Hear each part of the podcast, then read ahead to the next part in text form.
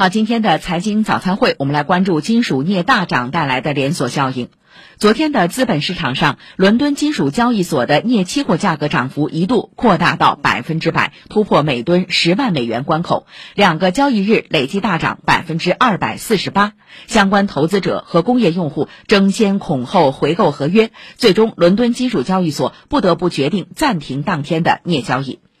受伦镍影响，沪镍连日涨停。昨天，国内商品期市收盘，沪镍主力合约继续封涨停，收报每吨二十二万八千八百一十元。镍作为一种硬且具有延展性、铁磁性的金属，能够高度磨光并抗腐蚀，常被用在电镀上。随着新能源车的发展，镍也成为了动力电池重要的材料之一。如镍和电池中就含有镍，能够提高电池的能量密度。近年来，由于新能源车的需求大增，金属镍的价格一直处于平稳的上升通道。但随着俄乌冲突加剧，市场对供应链的运作起了担忧，随之而来的就是镍价的无脑暴涨。镍价脱缰对于下游企业会产生什么影响？接下来，全球镍资源低库存状态是否还将持续？镍价上行空间还有多大？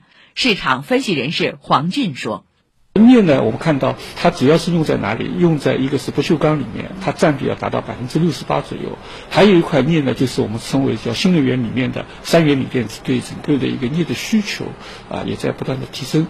因为我们知道，我们国家呢，在镍资源这一块相对来讲还是比较有限。那数据测算，就是说，二零二二年国内的这个原生镍的整个的一个产量呢，只有七十八万吨，那么但需求呢，要达到一百七十二万吨，所以呢，它可能更。多的还是需要啊，这个海外的一些镍矿资源的这样的一个提供。镍矿资源最丰富的是印尼，然后是澳大利亚和俄罗斯。印尼的这一块呢，它由于受到雨季的影响啊，它的这个出矿量有有限。那么俄罗斯呢，它可能更多的是因为地缘充足的因因素影响，我们看到它的啊这个供求也是受到一定的限制。呃，全球的通胀，因为我们说镍它也是一个大。也是属于一个大宗商品啊。那么在整个的一个金属随着原油持续走高的过程当中啊，整个镍价它也在啊有一定的这个上涨。所以从这个角度，我们觉得它的是否还继续上涨，可能还是要关注啊它的一个发展。随着镍价进入上涨通道，相关板块上市公司股价纷纷异动。昨天，万德镍矿指数领涨市场，收涨百分之二点六三。鹏鑫资源连续两日涨停板。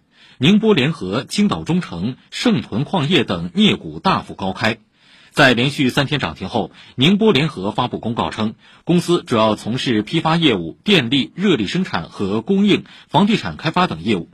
截至目前，主营业务无重大变化，并强调公司及子公司目前没有与镍相关的任何业务。针对近两日镍价暴涨的市场现象，上海期货交易所相关人士昨天下午表示，关注这一现象。二月二十三号到三月七号，交易所已发布了三次市场风险提示通知及一系列风控措施，提醒有关单位做好风险防范工作，理性投资，维护市场平稳运行。值得注意的是，镍金属是镍系不锈钢的重要构成部分，镍价大涨也拉动下游不锈钢价格上行。昨天早晨，不锈钢主力合约也一度冲至涨停板。不过，业内认为，短期镍价表现已经远远脱离基本面，下游企业会受到不同程度的冲击，观望情绪或更加浓厚。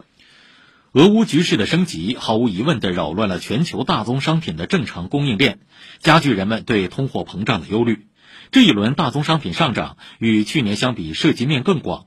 既包括作为传统工业品原材料的煤炭、铁矿石、铝、铜、玻璃等，还包括棕榈油、大豆、菜粕等农产品，且部分商品涨幅明显较大，如原油价格一度逼近每桶一百四十美元，目前仍维持在一百三十美元左右的高位。同样受累的还有 A 股市场，在大宗商品价格大涨影响下，市场恐慌情绪集中爆发。昨天 A 股三大指数再度下跌，其中上证指数失守三千三百点，下跌百分之二点三五。值得投资者注意的是，资金面上市场连续大幅下调中出现了明显放量。昨天两市成交额攀升至一点一万亿元上方。前一交易日，在三大指数均下跌超过百分之二的情况下，市场成交额实现一点零三万亿元。大宗商品作为工业企业的原材料，价格上涨让中下游以制造业为代表的市场主体成本飙升，对经济的冲击也日渐显现，这成为了今年两会的热门话题。国家发改委在两会期间答记者问中就提到，坚持底线思维、综合施策、精准调控五个方面，全力做好大宗商品保供稳价工作，并将紧盯重点大宗商品市场供需和价格走势，严厉打击捏造散布涨价信息、囤积居奇、哄抬价格等违法违规行为。好，以上是今天的财经早餐会。